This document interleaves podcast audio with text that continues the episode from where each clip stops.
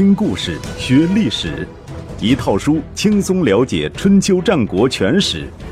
有声书《春秋战国真有趣》，作者龙震，主播刘东，制作中广影音，由独克熊猫君官方出品。第一百七十六集，三家分晋一。公元前四五五年夏天。晋国晋阳的空气骤然紧张，晋国亚卿赵氏宗主赵无恤突然率领大批家臣和族兵从首都新田返回晋阳。无恤进城后，即令紧闭城门，加派岗哨给护城河加注河水，种种迹象表明一场战争即将来临。对于上了年纪的晋阳人来说，战争并不陌生。很多年前，晋阳城也经历过一场大战。那是公元前四九七年，晋国发生内乱，中行氏和范氏讨伐赵氏，先主赵鞅退守晋阳，抵挡两家联军达四个月之久。后来因为智、魏、韩三家出手相救，晋阳才得以解围。时隔四十二年，晋阳再度面临战火的危险。令人感慨的是，斗转星移，风流水转。这一次进攻晋阳的不是别人，正是上一次解救晋阳的智、魏、韩三家。在这四十二年间，究竟发生了什么事情，使得昔日的盟友变成今天的敌人？要回答这个问题，还得从那个名叫荀瑶的人说起。晋国四卿。智氏一家独大。晋国的六卿执政体制持续长达百年，因公元前四九七年的中行氏和范氏之乱而被打破。中行氏和范氏狼狈为奸，本想一举吞并赵氏，却因智、魏、韩三家出手干涉而失败。中行氏和范氏因此被驱逐出局，晋国从此进入四卿执政时代。四卿之中，一卿为正，即称为上卿；三卿为副，称为亚卿。公元前四九三年，时任上卿的智氏宗主荀立去世，其子荀申继承家业，上卿之职则由赵氏宗主赵鞅接任。赵鞅为人宽厚，知书达理，在他的领导下，四大家族相安无事。这种局面持续了十余年。直到公元前四七六年，荀申去世。据《资治通鉴》记载，荀申去世前，在选择继承人的问题上，很费了一番心思。如果按照嫡长子继承制原则，这个问题本来没什么好考虑的。正妻所生的长子即为世子，如若正妻无子，则在众多侧室所生的儿子选择一个。原则是子以母贵。女人的地位越高，她的儿子当选的可能性就越大。但是，随着家族之间的权力斗争越来越激烈，选择一个对的而不是贵的继承人显得越来越重要。为了志氏家族的未来，荀申必须在诸多儿子中做出正确的选择。荀申看中的是荀瑶，理由很简单：荀瑶身材高大，虚然飘逸，擅长驾车。射术超群，多才多艺，技能出众，文思敏捷，能言善辩，坚决果断，敢作敢为，五种美德集于一身。休说继承志士家业，简直和中国上古传说中后羿这样的神话人物有一拼。然而，荀申的这个决定遭到族人智果的反对，他提出了另外一个人选荀萧。荀申对此不理解。荀骁面相凶狠，人们看到他都怕。你怎么会推选他呢？智果回答：“荀骁凶狠是狠在表面，荀瑶却狠在内心。荀瑶有五种美德，独缺仁义。长得漂亮，武艺高强，能言善辩，才艺出众，敢于任事，这都是好事。但是如果内心无仁义的话，这些美德只会助长他的暴戾之气。”恕我直言，如果您一定要荀瑶继承家业，志士必亡。荀申考虑再三，还是立了荀瑶为世子。智果带着家人跑到晋国太史那里改了族谱，宣布脱离智氏，自称辅氏。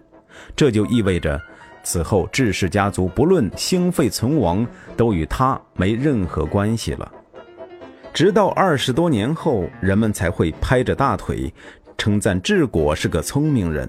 但在当时，人们对他的行为并不理解，他们看到的是智氏家族在荀瑶的带领下越来越强盛，甚至超越了荀立和荀申的时代。公元前四七二年，荀瑶以亚卿的身份率军讨伐齐国，在黎丘与齐军相遇。战前，他亲驾战车巡视禁军，战马突然受惊，朝着齐军阵营狂奔。以荀瑶的驾车技术，要控制住战马是轻而易举的事，但他意识到，如果这样做会让齐国人误以为自己胆小，于是他放马疾驰，一直冲到齐军营垒前才掉头。此举极大鼓舞了晋军士气，在后来的战斗中，荀瑶又身先士卒，奋勇杀敌，亲手擒获齐将严庚，取得了此战的胜利。公元前四六八年，荀瑶伐郑，齐国权臣陈恒率军救援郑国。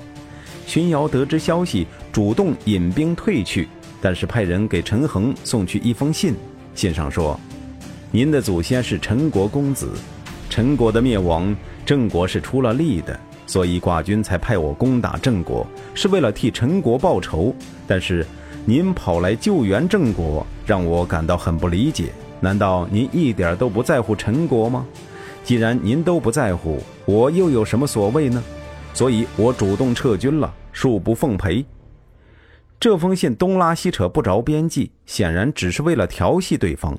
陈恒阅后大怒，但又想不出什么词儿来回骂，只得提笔回信说：“老是欺负别人的人，不得好死。”不消说，荀瑶很快赢得了晋国人的好感。该有的他都有了：显赫的家世、尊贵的地位、伟岸的身躯、机智的谈吐、一往无前的勇气、货真价实的战功，还有调戏敌人的闲情逸致。他宛如一颗冉冉上升的明星，光芒四射，照耀晋国，连赵鞅在他面前都黯然失色。公元前四六四年，荀瑶再度伐郑，赵鞅派世子赵无恤随行。担任荀瑶的副手，赵鞅的本意，一是让无恤亲临战场，获得经验和名声；二是向荀瑶表明，晋国日后必定是荀瑶的天下，请他对无恤多多照顾。可以说，这既是知其雄、守其雌的政治智慧，也是一位垂垂老矣的父亲对儿子的关怀与呵护。但是，荀瑶对赵鞅的拳拳之心，并不以为意。据《左传》记载，这一战进行的并不顺利，晋军包围了郑国的首都新郑，却遭到郑军的猛烈反击，攻势一度受阻。战斗最危急的时刻，荀瑶命令身边的吴旭出战，带领敢死队强攻新郑的南门。听到这道命令，在场的人都吃了一惊。冷兵器时代，攻城是一件十分危险的事，强攻更是险上加险。守城者可以凭借着城墙和箭垛保护自己，而进攻者则暴露在箭矢雷木之下，还要扛着云梯等攻城器具越过护城河，极易伤亡。如果没有充分的理由，进攻方一般不会采取这种杀敌八百、自损三千的笨办法。退一万步说，即便是强攻，也不该由吴旭来担当。这倒不是说吴旭不能冒险，而是没有让一支军队的副统帅去当敢死队队长的道理。大伙都将目光集中在吴旭身上，看他如何应对。吴旭只说了三个字：“主在此。”“主在此”这三个字看似简单，实则可软可硬，大有乾坤。软一点说，有主将在，我不敢争先；硬一点说，您是主将，为什么不自己去？总之就是我不去，你看着办吧。荀瑶盯着吴旭看了几秒钟光景，突然操起案几上的一个铜酒壶，朝吴旭狠狠砸去，发疯似的骂道：“懦夫贱人！你这样的人居然也能当世子！我真替赵氏感到羞愧。如果不是吴旭躲得快，再加上众将死死劝住，荀瑶非将吴旭砸死不可。吴旭灰头土脸回到自己帐中，家臣都很愤怒，摩拳擦掌，要去和荀瑶拼命。吴旭用一句话将大伙都劝住了：“父亲立我为世子，不就是因为我能忍吗？强权之下不屈服、不妥协，但也不乱来。”这就是在乱世之中的生存法则。事情到此本来应该过去了，但荀瑶显然不解恨。从郑国回来后，他专门找赵鞅谈了一次，一本正经地建议赵鞅废掉吴旭，另立世子。赵鞅听了一脸错愕，不明白眼前这个人是过于蛮憨，还是过于跋扈。要知道，选择继承人乃是家族内政。岂容他人插手？更何况赵鞅现在是晋国上卿，智氏家族虽然强盛，荀瑶也不过是个亚卿，凭什么对他的家务事指手画脚？荀瑶却没有关注赵鞅的情绪变化，仍在那里滔滔不绝，极力向赵鞅证明不废无序，则赵氏必亡。可是，赵氏亡不亡，跟他？有什么关系呢？站在竞争者的角度，赵氏的继承人越是不堪，不是对他越有利吗？赵鞅半眯着眼睛听着听着，终于弄明白了。荀瑶这个人从骨子里头有一种顺我者昌，逆我者亡的气质，但凡他看不惯的人，必欲除之而后快。如果是这样的话，选择外柔内刚的吴旭来对付他，倒是没错了。赵鞅睁开眼睛，老练地打了几个哈哈，说了几句无关痛痒的话，便将荀瑶打发走了。新郑城下的这场冲突，为九年之后的晋阳之战埋下了伏笔。外柔内刚的赵氏族长赵无恤。其实赵鞅选择吴旭为继承人，也是经过深思熟虑的。赵鞅骨子里头是个旧式贵族，对一切传统事物抱有一种温情与敬意。他当权的时候，晋国公室已经极度衰落，大权完全把控在四大家族手里，但他以上卿之尊，仍然保持了对公室的尊重，这在那个年代是不多见的。在选择继承人的问题上，一开始他也是严格遵守周礼的规定，立嫡长子伯鲁为世子。那时候吴旭还小，而且是奴婢所生之子，在众多兄弟中地位最为低下。赵鞅即便不立伯鲁，恐怕也轮不到吴旭。直到有一天，一位名叫孤布子清的相士来到赵鞅府上，赵鞅将自己的儿子都叫出来。让姑布子清给他们看相，姑布子清看完之后便摇头说：“您的儿子不少，但都不是大将之才。”赵鞅很紧张，哦，照您那样说，赵氏岂不是没希望了？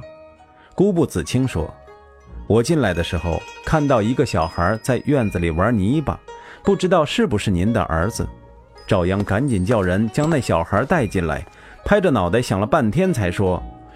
这个是我儿子，叫什么来着？对了，乌旭。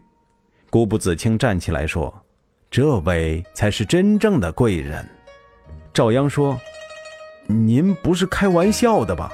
这孩子的母亲是我从敌人那里买来的奴婢，一点也不贵。”顾不子清高深莫测地说：“天命所赐，虽贱必贵。”赵鞅再问时，他便笑而不答，飘然而去。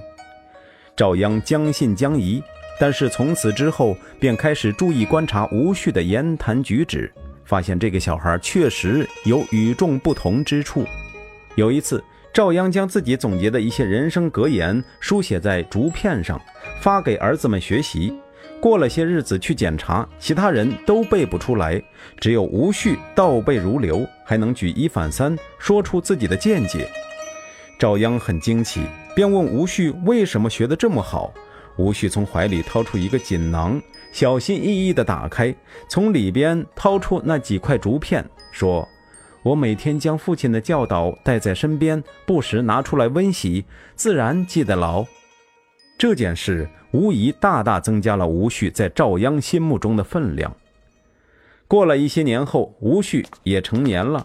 有一天，赵鞅将儿子们全召到跟前，说：“他在常山埋葬了一件宝贝，谁先找到他，就有重赏。”大家赶紧驾车出发去寻找，唯有吴旭不紧不慢，最后一个出发。几天之后，大伙都空手而归。吴旭回来之后，却对赵鞅说：“我找到了。”哦，赵鞅很高兴地说：“在哪儿？”吴旭说。您所谓的宝贝，就是我们可以凭借常山之险吞并代国。代国位于今天的山西东北与河北西北交界之处，是白狄人建立的国家。赵鞅为了拉拢代国，将自己的女儿嫁给代王为妻。但是在他心里，如何吞并代国来扩大赵氏的地盘，同时获得代地盛产的良马？这么多儿子去找宝贝儿，只有吴旭看穿了他的心思。经过这件事后，赵鞅下定决心废除伯鲁，改立吴旭为世子。公元前四五八年，赵鞅去世，吴旭办完丧事，还没脱掉校服，就带人跑到下屋，请姐夫代王前来相聚。代王欣然赴会，他把这次宴请当作吴旭上台后向他的示好。没有想到会有什么阴谋。席间宾主相谈甚欢，代王从吴旭的脸上看不出一丝失去父亲的悲痛。如果是中原人，必定能够看出不对劲的地方。父亲去世不久，就算是装，也得装出悲伤的样子，怎么能够谈笑风生呢？但是代王显然不懂中原文化。